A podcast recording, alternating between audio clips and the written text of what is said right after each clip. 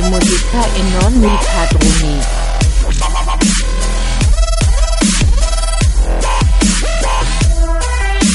E fare musica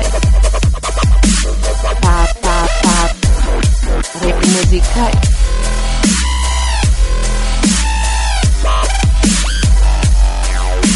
e non mi padroni.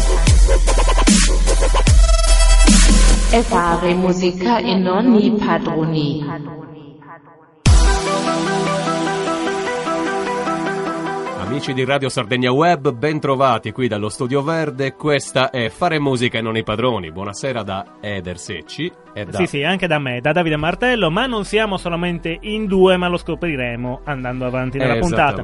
Puntata numero due? Siamo alla Sì. seconda puntata? Anche se la scorsa l'abbiamo chiamata numero 0, questa dovrebbe essere Vabbè, mettiamo, due, diamo un più uno perché era più bellina. Esattamente, Cioè, sì. de- de- di uno zero. Ci è era almeno un così uno. tanto che vale 2. Esattamente. Vi ricordo i contatti prima di iniziare: Radio Sardegna Web, chiocciola csmwebmedia.com, il nostro indirizzo email. Quindi mandateci tutto quello che ritenete più opportuno mandare. Ovviamente insulti per Eder, no, neanche per me. Quelli mandatemeli in privato e ce la vediamo tra di noi, come abbiamo sempre fatto.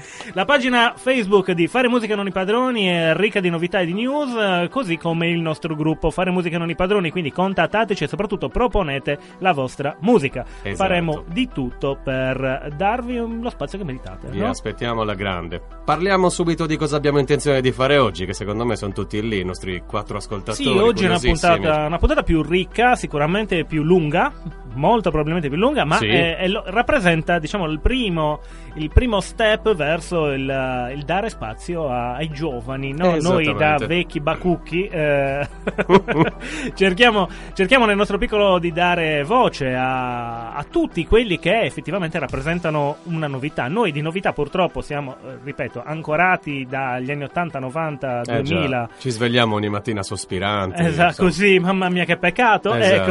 Ecco. Ma invece magari non c'è proprio da dire che peccato, no? No, Abbiamo deciso anche di trattare un po' di generi musicali, quindi di differenziare questa, questa stagione di fare musica non i padroni, trattando di puntata in puntata anche qualche genere ben preciso. È quello che faremo proprio in questa puntata, Eder, no? esatto. Oggi ci occuperemo di un genere che è stato sottovalutato per lungo tempo, che si chiama rap. Eh, sottovalutato. Eh, sì, sì, diciamo allora, viviamo una, una congiuntura molto interessante in questo momento. Ci ritroviamo noi e te, Davide, appartenenti a una generazione precedente. La- la- che, che abbiamo strano vissuto- dire adesso, cioè, eh. Abbiamo vissuto i vecchi anni, la fine degli anni 80, gli anni 90, la musica in quel periodo l'abbiamo vissuta tutta, abbiamo conosciuto quel rap Mm-mm. e ora da un'ondata che nasce, mi diceva il nostro ospite che presto vi annunceremo dal 2016, ma che riscontriamo anche da, da prima, dai primi, già dai primi del, da- dalla prima decade del 2000, insomma, in cui il rap sta vivendo una nuova giovinezza.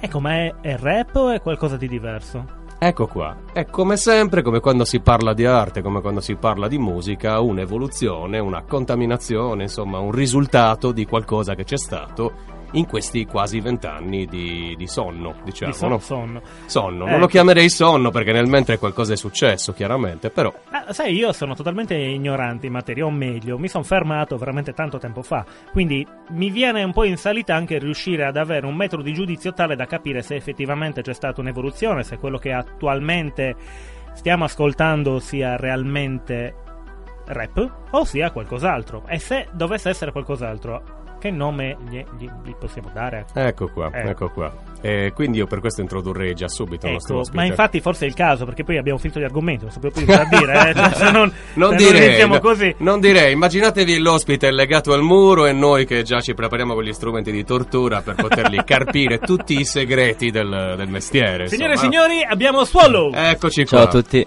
Ciao, buonasera. allora, raccontaci un po' di te e del perché ti abbiamo invitato qua. Lo sai, no? Oppure Ah, sì, credo di sì. Ecco, Credo di sì. benissimo. allora, no, vabbè, dai, provo ad introdurre io l'argomento. Ok. Diciamo che il ragazzo in questione ha quasi la metà dei nostri anni. eh, sì, sì. diciamo di sì. E ringraziamo il Dio per quel quasi. Ed è delle nuove leve di questo genere, possiamo definirlo genere, ecco io continuo a chiamarlo genere perché definirlo rap puramente rap non so se sia giusto o meno. Che dici? Già togli questa Sì, curiosità. è giusto. È giusto, è Bene. rap. Nonostante sì. tutto è comunque rap. E comunque sì, il rap è scritto in chiave rap ed è una, un'evoluzione del suono e del genere, però è sempre rap.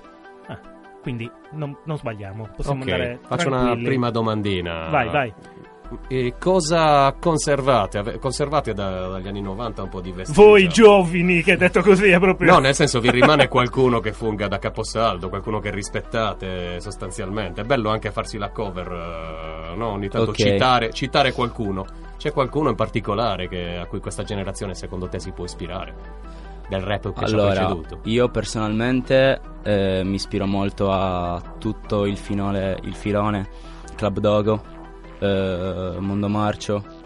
ehm, Aspetta, Mondo Marcio, scusa, è quello che viveva in una scatola, giusto? Sì, Ok, sì, sì, bene, sì. no, è, È uscito, io, è cioè, uscito. è uscito dalla Sì. E scatola. qua già siamo alla prima decade del 2000 più o meno, sì, no? più o meno, più o meno è, è quello il periodo.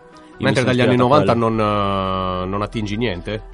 Ho ascoltato, ho ascoltato, però la mia, diciamo, fonte di ispirazione è arrivata da, è arrivata da altro. Ehm, Ok, intanto allora cerchiamo di ispirarti anche noi. eh, Ti ascoltiamo? con- Musica, Ci no? ascoltiamo Io sono quello che suono.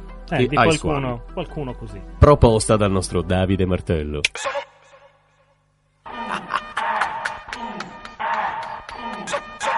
sono quello che suono. I suono. Solo nel momento. Power MC. Sono quello. Oh, sì. Oh. Sono quello che suono. Segui il ritmo e batti le tue mani. Sono quello che suono e batti le tue mani. Segui il ritmo e batti le tue mani. Segui il ritmo e batti le tue mani. Segui il ritmo e batti le tue mani. Segui il ritmo e batti le tue mani. Segui il ritmo e batti le mani.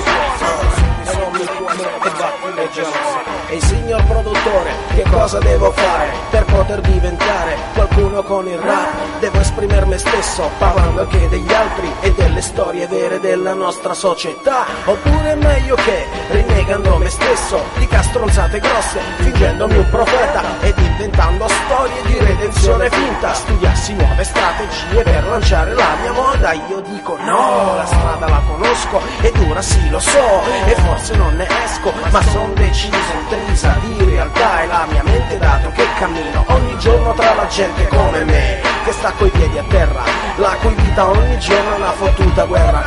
Di fronte a tutto questo io non svendo né perdono, ma regno sul mio trono perché sono quello che suono. Io sono quello che suono.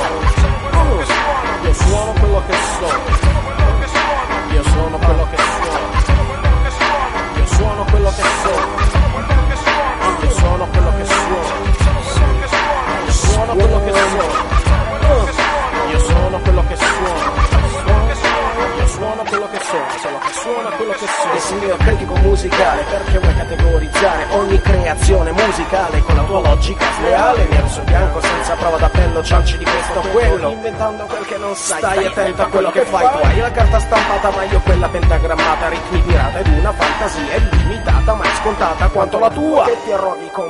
competenze, sputa sentenze, scritti frutti rifrischi, sai dove te li metti. Ti presto il pretesto per dire qualcosa di giusto, se non ti piace questo, sarà questione di gusto. Non perder tempo, comincia a saltare, non è tempo di criticare, ma di costruire. Diamo un giusto al giusto, un tributo a chi vale, perché solo chi ha forza può fottere il commerciale, perché solo chi sta dritto in piedi, non costretto a stare prono, può regnare sul suo trono, gridando. Che sono, io sono, io sono quello che suono, Ah, io suono quello che sono, e io sono quello che suono, io suono quello che sono, io sono quello che suono, io suono quello che sono, quello che sono, specchio, specchio delle mie brame, dimmi che l'artista più forte del reame. La risposta già la so, è l'artista più venduto, non lo sconosciuto, non quello che ha capito quel che la gente vuole, ma quello che ha capito come dare le sole. Musicali linguaggi infernali, messaggi banali, spacciati per necessari. E son capace anch'io ad inventare mille storie, dizionario più rimario, poi mi gioco le parole, ma parole e concetti saranno più che astratti, se parlo dico solo e poi non faccio i fatti, io parlo per me stesso e non mi pare poco, l'hip hop è la mia vita ed il rap il mio gioco, creo musica fondendo parole con frastuono, anche se a volte stono perché sono quello che suono, sono quello che suono, Oh, suono quello che sono, sono quello che sono, quello che suono, io suono quello che sono, hai suono davvero suono, io suono quello che sono. Ice One, Colle del Fomento, anno 1995, il brano Io sono quello che suono. Ecco, è passato un po' di tempo, no? Tu mi sa che non, non eri neanche nato, probabilmente. Ecco, bene, benissimo, benissimo. Ehm, abbiamo sentito un po' il testo, no? Leggermente, in poche parole, in questo brano si fa riferimento a come che, che tipo di eh, atteggiamento un eh, cantante del genere eh, debba mantenere affinché possa avere successo. E nel- proprio nelle prime parti della canzone si chiede: ma ehm, devo restare me stesso oppure devo diventare un personaggio? Ed è forse anche questa una delle chiavi di lettura del perché noi abbiamo fatto inizialmente, correggimi se sbaglio, la domanda ma è ancora rap o Sì. meno? Mm? Ed è per questo anche perché Eder alla fin fine ti ha chiesto ma c'è un personaggio di riferimento ancora? Perché effettivamente nella, nella nostra epoca, che brutto dire però dico, nella nostra, nel nostro passato eh, c'erano delle figure di riferimento, ma erano delle figure di riferimento, diciamo che eh, quasi tutte avevano un trascorso sul campo che ha permesso loro di diventare figure di riferimento. Non eh, venivano messe su un piedistallo come figure di riferimento. Ora, prendi questa frase come molto ambigua, nel senso che dico così perché sembra così, poi magari non è così, ok?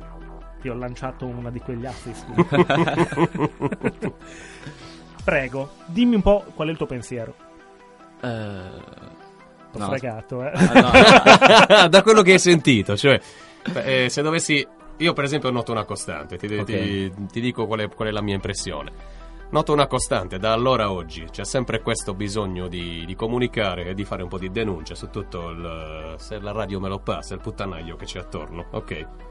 In realtà la, la società civile poi così tanto civile non è, quindi qualcuno che si arrabbia e che possa dire la sua ha molte strade per farlo.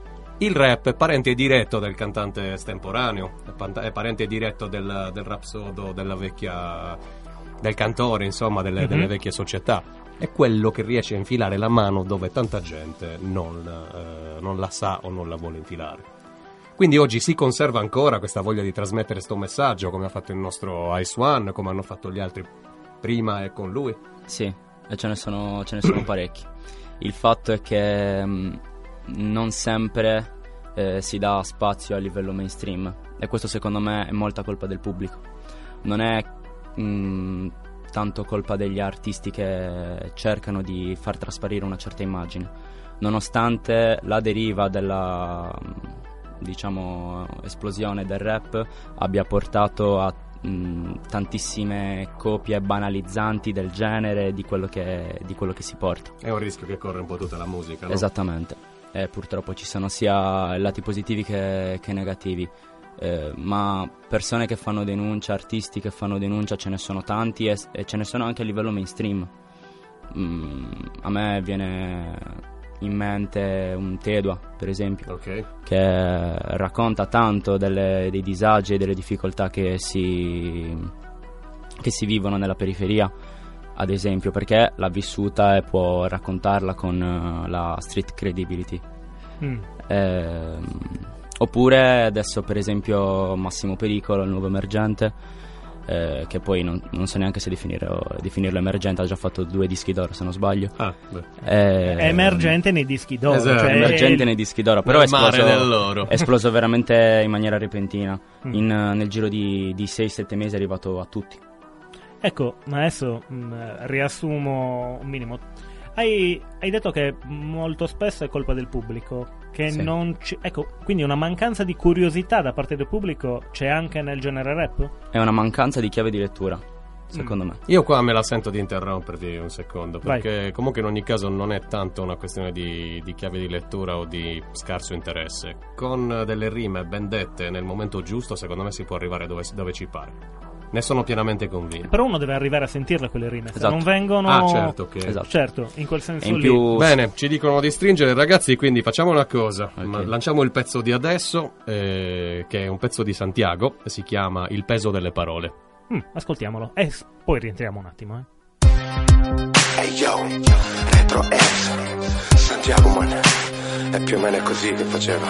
Peace. A volte riprendo coscienza nel caso mi risvegli senza Il buio mi tolga risposte e mi prema le gote Finché la pressione mi sfonda la tempia. Ma in fondo che importa? Tutta illusione già prendo una borsa Dico la mia o sono il messia. Oppure mi tocca girare con dietro la scorta. Il pensiero va in alto e fa buchi al soffitto cobalto. Ora sfioro le stelle, brucia la pelle Però tengo i piedi incollati all'asfalto.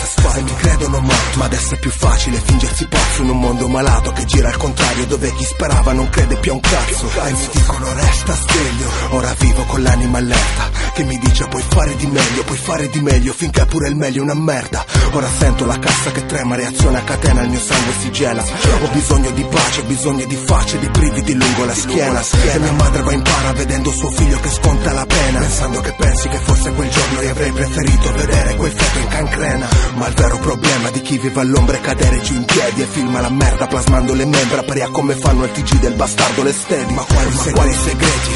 Conviene vuotare via il sacco. L'unica via è solo quella che vedi E per farla bastare ti serve la droga o dell'alcol. E penso ad altro soltanto per stare calmo. Non avrete il mio coraggio E per questo mi nutro d'astio. Siamo soli frate, soli Senza padre e madre, soli. E non ci scalderà la fede Mai quella serve solo. Bene, questo era Santiago, il peso delle parole, ma noi adesso diamo la linea al nostro Massimo Salvao, la regia, che ci dà i consigli per gli acquisti. Cosa importa non dargli corda Dandogli quello che vuole. Nel nome del padre, in nome del figlio In nome del Dio di nome. E cercano l'ombra che li nasconda Vogliono spegnere il sole. E trovano il modo per dire le cose Togliendo il peso alle parole. Siamo tornati in studio, siamo qua di nuovo allo Studio Verde. E io sono Eder Secci con eh, il nostro Davide Martello, Massimo Salvao alla regia, questo è Fare Musica e non i padroni. Ma e non abbiamo siamo soli. un ospite graditissimo tra di noi che è il nostro Suallo, giovane rapper cagliaritano. Si può dire così? Giovane rapper cagliarità, non ti offendi? Un po' sì, dai, offenditi. Mm, no, no, dai, no. Allora, la nomea di rapper è.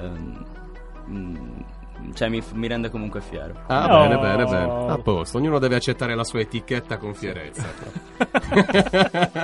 Ma eh, andiamo a, a ragionare un attimo su, su di te, perché ok parlare di rap in generale, la puntata è dedicata a questo e a varie cose legate al mondo del rap che poi andremo a snocciolare pian piano, ma a noi interessa l'artista Swallow. Ok. Come nasci? E Io- non dirlo eh, esplicita, cioè nel senso Sì, non parliamo di- musicalmente parlando. Allora, artisticamente parlando, nasco nel eh, 2015 circa. Ehm, fra i banchi di scuola. Eh, diciamo che non stavo vivendo un bellissimo periodo della mia vita. Eh, questo mi ha portato a fare, a fare musica inizialmente per una persona in particolare. Mhm. Eh, e la cosa poi si è, si è sviluppata mh, nel fare arte in maniera più consapevole. Inizialmente il mio obiettivo era quello di, di arrivare alle altre persone per fare ciò che la musica fece a me al periodo. Perché mi rendo conto che la musica mi ha salvato in più eh, occasioni. Può sembrare una banalità, però Assolutamente è quello no. che... Stai parlando No, con no, persone no, no, salvate vai dalla tranquillo. musica, quindi È quello che è successo. Proprio nella Eh, puntata è scorsa ho raccontato di come mi ha salvato Beck eh, e non dandomi la mano, quindi sì, ti, ca- ti capisco. Eh beh, quindi diciamo che hai detto nasci in- tra i banchi di scuola, però diciamo che qualcuno ti avrà dato l'imbeccata. Come sei arrivato a scoprire il genere? Io il genere l'ho scoperto grazie ad un mio amico. Eccolo. Tipico. C'è sempre Tipico. l'amico che ti passa dai, dai, che ti passa la musica secca, sto Esatto. per dire, renditi Eh, conto. Ciao caro. Mi ricordo, era, mm, era il 2000 e- mm, non mi ricordo. Era fra la terza media e la prima superiore. Ok. Ok. Ok, l'estate fra la terza media e la prima superiore. eh, un mio amico mi ha fatto Quindi ascoltare. lontano 96. Ah no, stiamo parlando di me. un mio amico mi ha fatto ascoltare ehm, Eminem, Not Mhm. Afraid, se non sbaglio. Ok, Scusate la pronuncia. Oh. Ti prego, pare Eh. non sono peggio, quindi va Chissà tranquillo. quante ne sentiresti se restassi qui dentro. E, e da lì mi si, è, mi si è aperto un mondo. Poi dop- ho ascoltato per anni, due anni all'incirca, solo rap americano. Mm. E poi ho incominciato eh, ad ascoltare, ascoltare rap italiano e mi ha iniziato, diciamo, a, a- a questa branchia eh, Amy Skill. Mm. Ok? E, e lì mi sono completamente invasato. e Mm. sono entrato proprio in, in fissa e mm, un mio amico dell'epoca, quando ero in eh, prima superiore, ehm, eh, scriveva Mhm. di lui, eh, già di suo. Io avevo l'idea di farlo, Ok. però non, non mi sono approcciato. Alla fine mi ricordo eravamo durante un'ora di, di scuola, non mancava la, la professoressa, non mi ricordo. Le sono due le cose, o mancava il professore e la religione, quindi cioè, all'epoca... Va benissimo. beh. Stavamo guardando un film e lì scrissi il mio, il mio primo testo. Ah. Sì, esattamente. Titolo?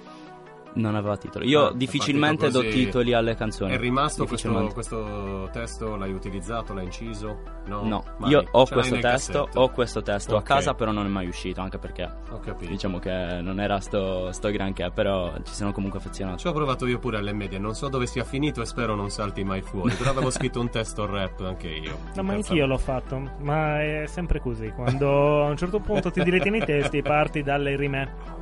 Parti dalle rime, quindi prima di arrivare a un qualcosa di, di un po' più legato alla musica di per sé, cerchi la musicalità all'interno delle, Certo. delle parole stesse. Chiaro. Ma eh, veniamo a noi. Ora, eh, in tutto questo, a me verrebbe da dire, ecco, nell'evoluzione del rap, la tua musica dove eh, si, eh, si installa? Ok. Ecco. Eh, no, Vai, ti, No, ti perché- metto più a tuo agio. Prima nel salottino mi dicevi che Allora, non usi il beat, per esempio. Io non uso beat. Chiede- Spieghiamo ma- innanzitutto al pubblico cos'è il beat. Dovrebbe essere la base. È no? un'unità Ah, di misura informatica. Diciamo, diciamo che. Ah, ok, va bene. Prima ci dicono di mandare il tuo pezzo. Ecco, Ok. la regia Ok. dice quello. Vai, facciamo che così. Ascolta, ascoltiamo il brano Esatto. e, poi, lo discutiamo. Va bene. Il pezzo si intitola Lancialo tu. Ok, abbiamo fango. Perfetto.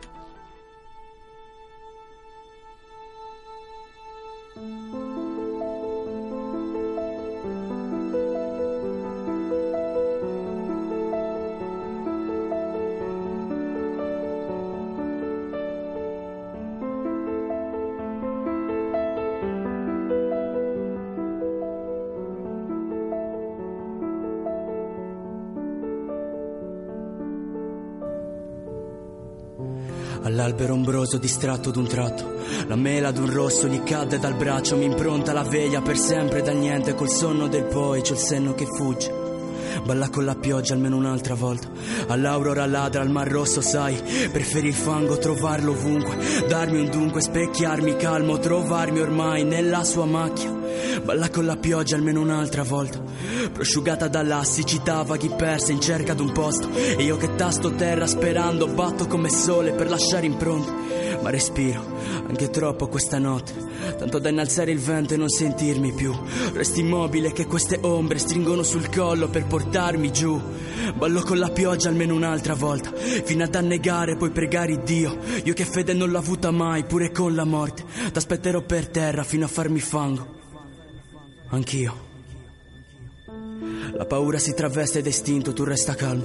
La pioggia tocca terra fino a diventare fango. Quando il vuoto t'entra in testa, sferri il pugno, ma è come farsi gli occhi grandi per affrontare il buio. Io lo scruto, lo specchio delle brame. Ho trovato un cuore in tasca, ma che sembra sanguinare. Si sa che noti tutto il contrario di ciò che appare. Che un tozzo di pane non cancella la fame, io t'aspetto. Perché da sempre è stato questo, da quando averti accanto era il sogno nel cassetto. Ti prego, balla con la pioggia fino allo sfinimento. Ti prego, balla, balla, balla. Perché ti chiedo un lento e se non vorrai. Ti prego, balla, balla, balla. Perché ti chiedo un lento e se non vorrai.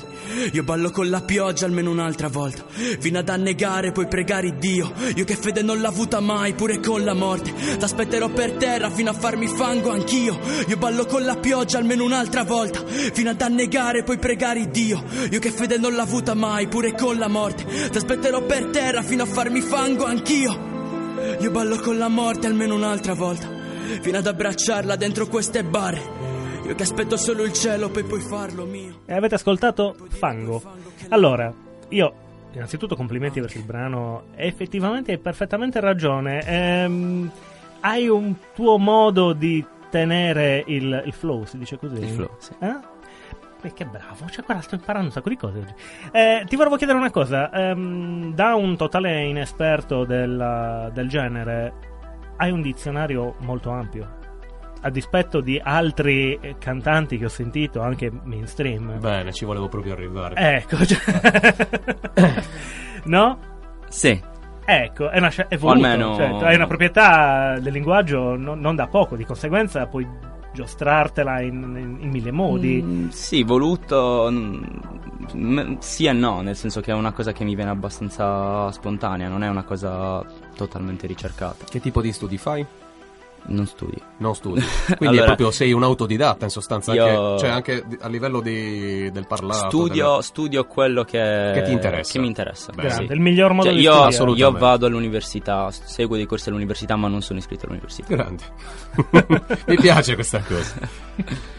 Allora, io eh, vorrei anche cercare di capire se, visto che ci siamo, se il, il signore qua ha intenzione di eh, distribuire qualcosa a breve, perché questo brano, diciamo, non è quello che abbiamo ascoltato, Fango non è recentissimo, no? No, è dell'anno scorso. È Ecco. dell'anno scorso. Però quest'anno tu hai in cantiere qualcosina, o sbaglio? Soprattutto l'anno prossimo. Ah. Mm. Soprattutto l'anno prossimo. Ci puoi sì. raccontare qualcosa?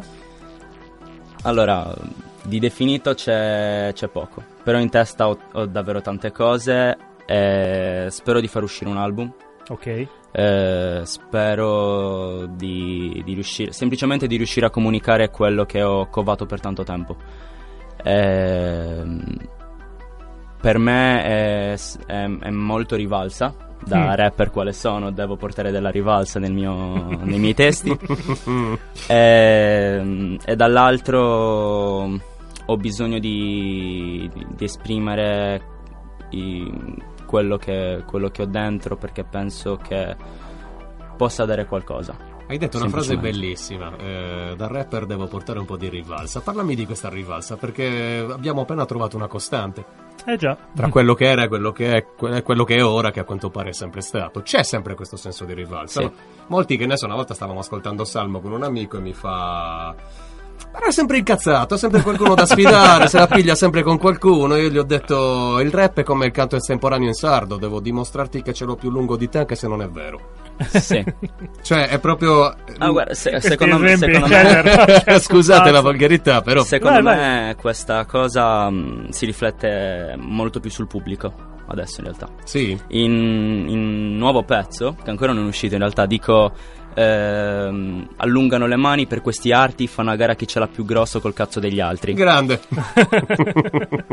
Perché appunto il pubblico fa a gara a chi ha il- l'idolo più forte. ok. C'è proprio questa necessità di mettere a confronto i propri gusti personali, c'è molto eh, egocentrismo nell'ascoltatore. tifo, si può anche definire tifo, Sì, è un no? tifo, è un tifo che nell'arte secondo me è totalmente ingiustificato, totalmente inutile. Perché io l'arte, eh, non solamente il rap, Mhm. parlando di musica, la vedo come un grande scaffale dove bisogna cercare di variare il più possibile, cercare di trovare eh, sempre qualcosa di nuovo. Io da artista non, non potrei mai fare qualcosa che è già stato fatto, perché Ah. mi sentirei totalmente... No, di certo inutile non consapevolmente. Ok, eh, non consapevolmente almeno, certo, Mi ha ricordato una frase di KO che dice: Prima il rap era una gara chi ce l'aveva più lungo, ora chi lo nasconde meglio tra le gambe. Quindi c'è anche questo, c'è anche questo pericolo, insomma, che qualcuno cerchi di melodicizzare troppo sta musica. Buttandoci dentro tutto quello che serve all'industria dell'intrattenimento, facendo perdere il senso del contenuto. Ma eh, Sì. come siamo con i tempi? Dobbiamo andare, vero, col prossimo pezzo? No, no, no, c'è ancora un po' di tempo, quindi Stavo cercando di salvarti. Scherzo. Ti faccio una domanda e poi magari ascoltiamo il brano. Ok. Sì. Rap e colonne sonore. Tu come le vedi? Ah, eh, infatti. Eh? Allora, io le vedo... mm, È difficile da spiegare. Vabbè, facciamo Diciamo, che... diciamo che Che Mandia- ci rifletti e ascoltiamo. Ecco, mandiamo così- l'altro pezzo. Ok. Allora, ci, brano, rifacciamo, ci rifacciamo a qualcosa, de- a un caposaldo. Ok, mandiamo subito il No, sangue no, no, misto no, con no, cani no, sciolti. No, eh, ma ascoltiamo prima un altro brano del Ah, ragazzo. è vero, qua. scusami, sto andando avanti. Il tuo brano, giusto.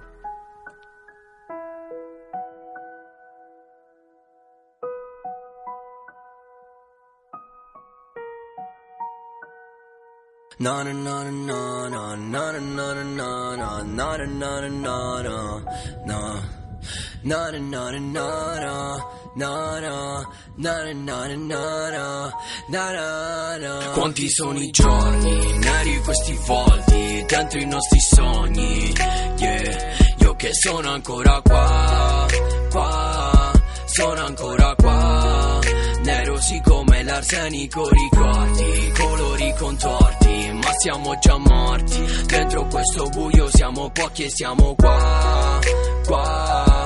Chi ricorderà?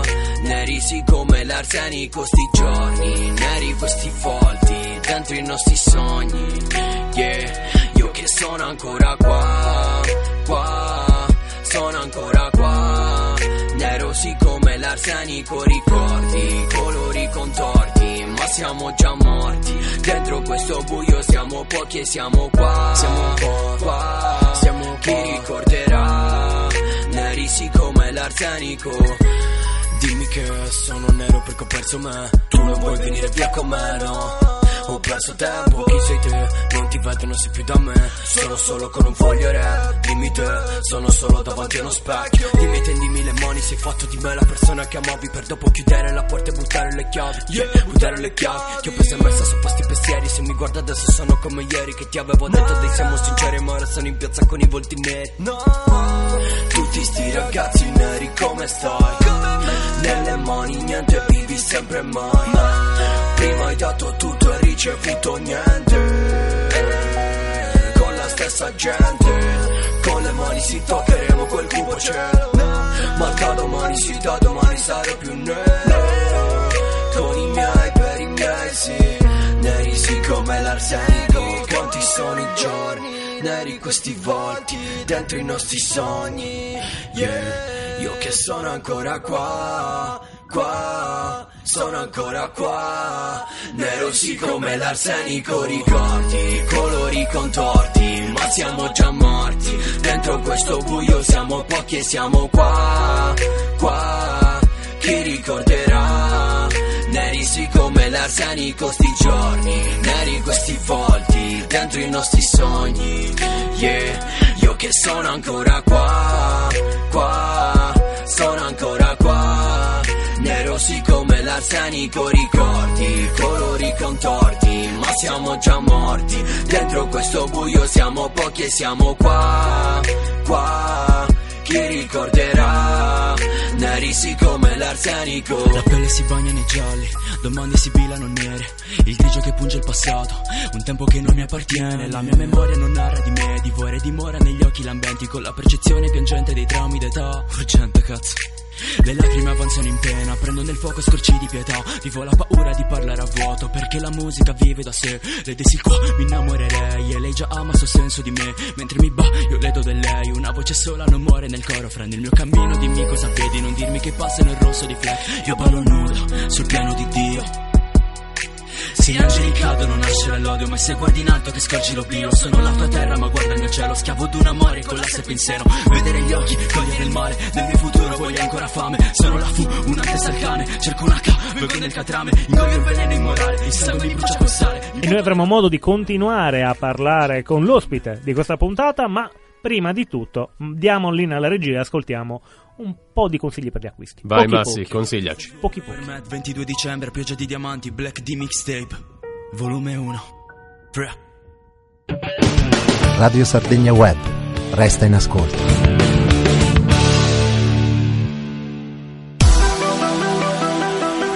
Ok, di nuovo qui fare musica non i padroni, Radio Sardegna Web.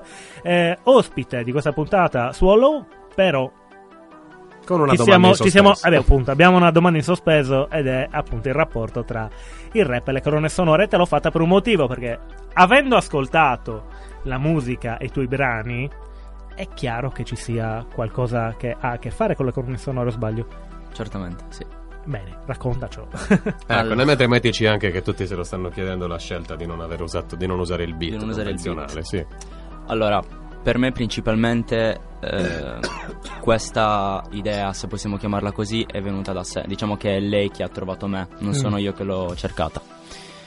Eh, la mia penna si è adattata col tempo a questo tipo di suoni. Mhm. Il vocabolario di cui parlavi prima è totalmente ispirato da questa, diciamo, sensazione che mi, che mi crea dentro questo Già il, tipo di fatto che, musica. già il fatto che tu dica la mia penna e non il mio touchpad significa che appunto hai una certa volontà di usare carta e penna, quindi è un altro Ehm, livello, ragazzi. Eh, lo so, sì. E diciamo che mh, appunto questa cosa è, è arrivata, io me la, me la sentivo, cioè io mi sento chiamato da questa musica.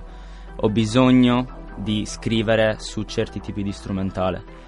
E, e di fatto il disco che, che preparerò e che sto Mhm. preparando è tutto su questa chiave. Ma poi io ho la volontà di mischiare varie arti. Non mi voglio limitare alla musica, non mi voglio limitare a, mh, a scrivere solamente canzoni. Io, io studio anche teatro, faccio parte di una compagnia teatrale. Mhm. e- Ti conosciamo bene, è anche molto bella. Grazie mille.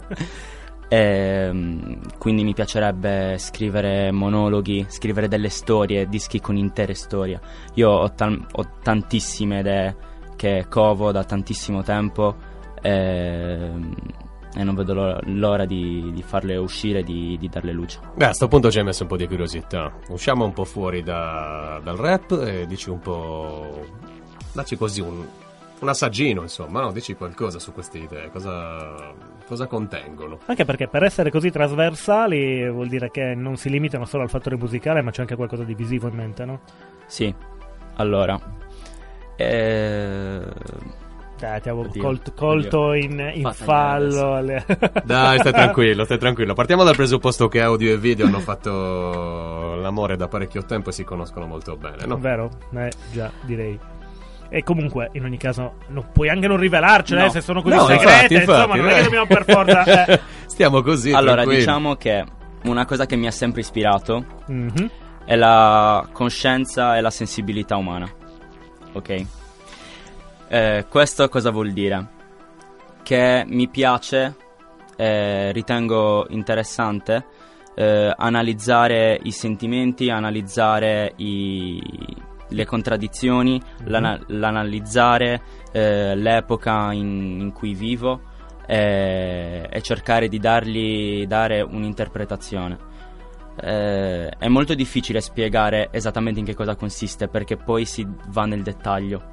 Eh, e lì eh, è solamente la musica che può parlare. Io ho sempre detto: non sono un bravo, un bravo oratore, sono un, un bravo compositore, creatore, un bravo pensatore che mettendo i suoi pensieri nell'arte riesce a comunicare quello che se no non riuscirebbe a fare. Ma credo che col fa tempo la- potresti diventare anche un bravo oratore. Magari sì, Ecco. magari sì. Certo, si inizia così. Prima lo scrivi. diciamo che poi- eh, cioè, la, la poesia, secondo me, ti permette di, Assolutamente. di dire cose che a parole semplici tu non potresti. Esatto, mai infatti qua torniamo sempre quello che ho detto nella prima parte della trasmissione, no? la forte parentela tra la poesia estemporanea o la poesia in sé e il, e il rap come genere, Sì, quindi ma- questo matrimonio. Scusate se vi interrompo, ma io mi sono fermato al fatto che il rap, soprattutto l'ultimo rap, sia eh, donne, drogo donne, mi drogo con le donne, Mm, faccio cose dipende. mentre drogo, droga, droghe, Dipende. sesso, droga, droga, sesso, mi, mi picchio da solo, picchio gli altri, Io farei una, far- farei una fra distinzione. bro e slang a cazzo di cane. Io Cioè, farei eh, una distinzione pesantissima, nel senso che eh, almeno quello che ascolto io, perché ebbene sì, lo ammetto, Eder ci ascolta del rap,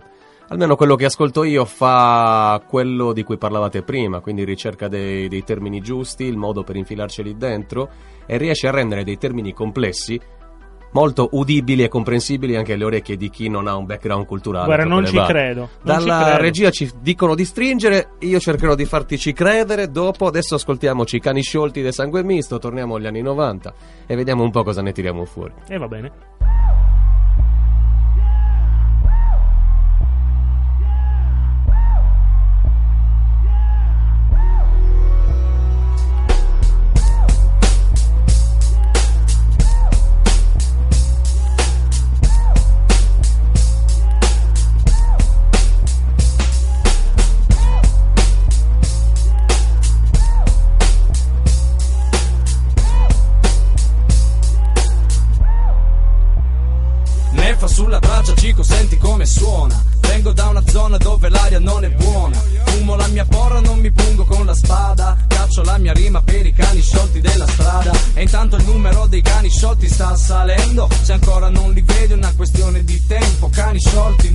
Città Alzano il volume con il boom boom cha. Ci credi o no CHICO? Non lo so So di FI, WSO che ci sarò Però quel giorno quando viene sarà come tanti Con le iene di dietro e i cani sciolti davanti. Pam pam cico musi di pantere Ci annusano il sedere.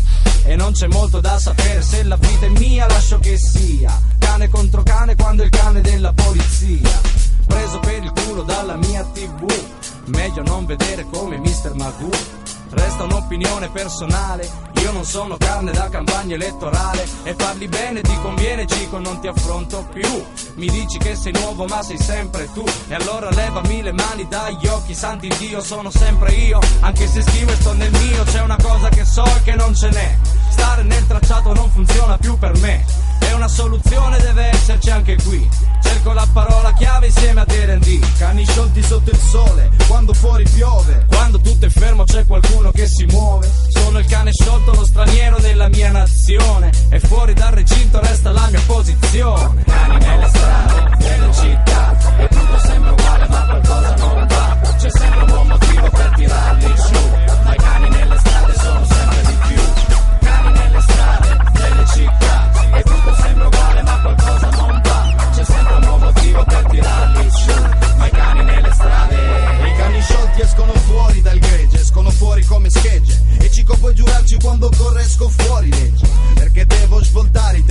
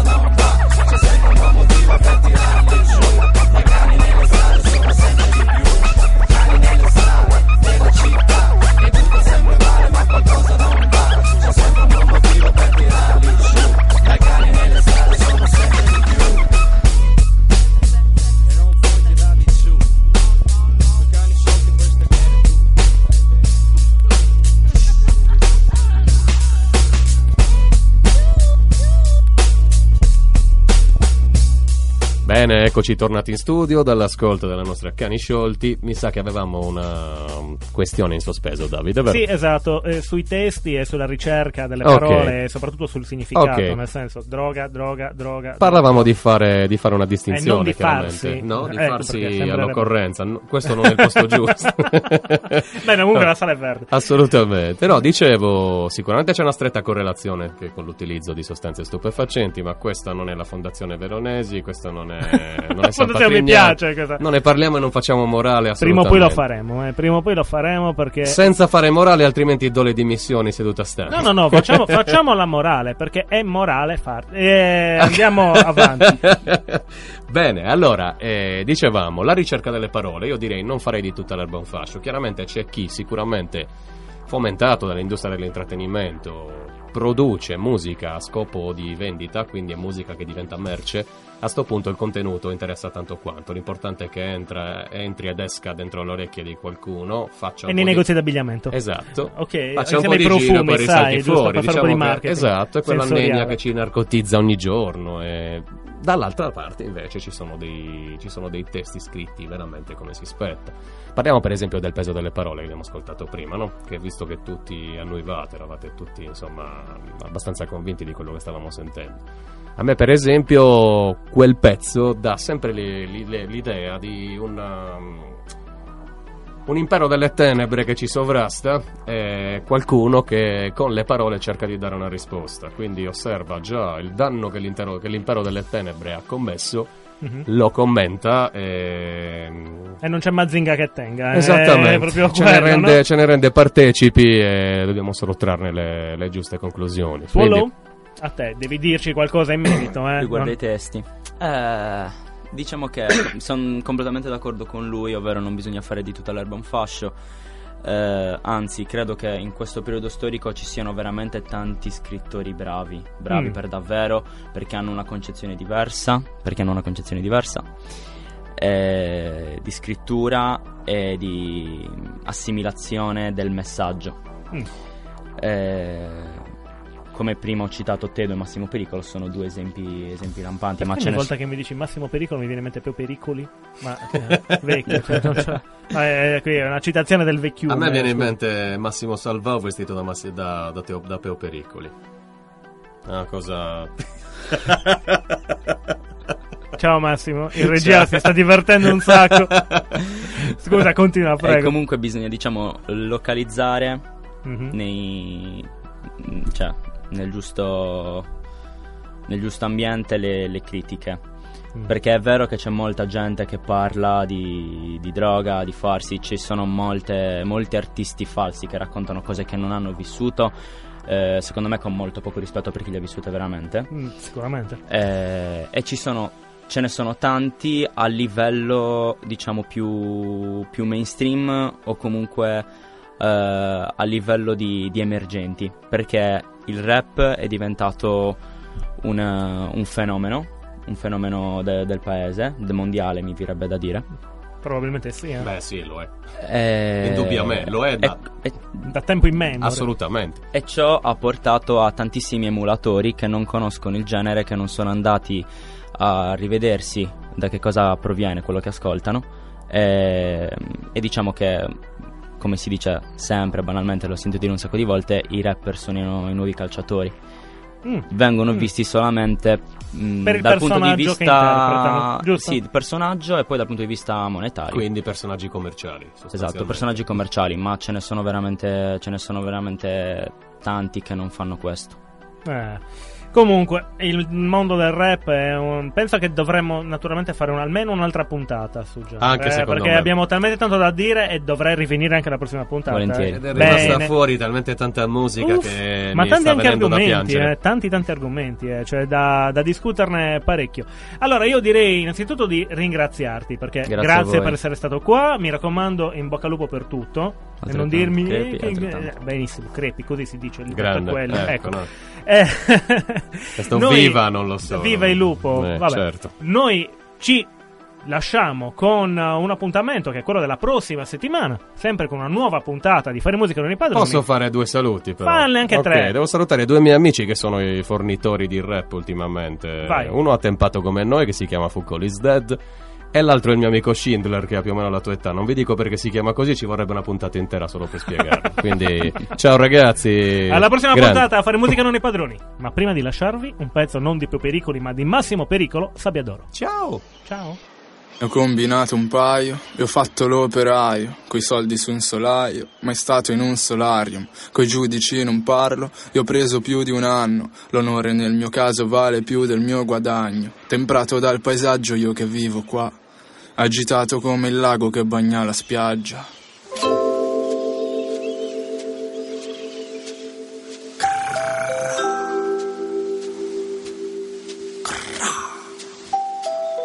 Cosa volevano insegnarmi? Bevi dopo il gabbio, quello che c'è in più è soltanto un paio d'anni. Odio questa città stupida. Sbocco alla festa dell'unità. Io ho dato troppe poche sberle, ma chi si prende tutto è pronto a uccidere per niente. Non ero pronto veramente a fare ciò che serve. Devi comprendere chi sei quando non sai chi essere. Comprendere chi sei quando non sai chi essere.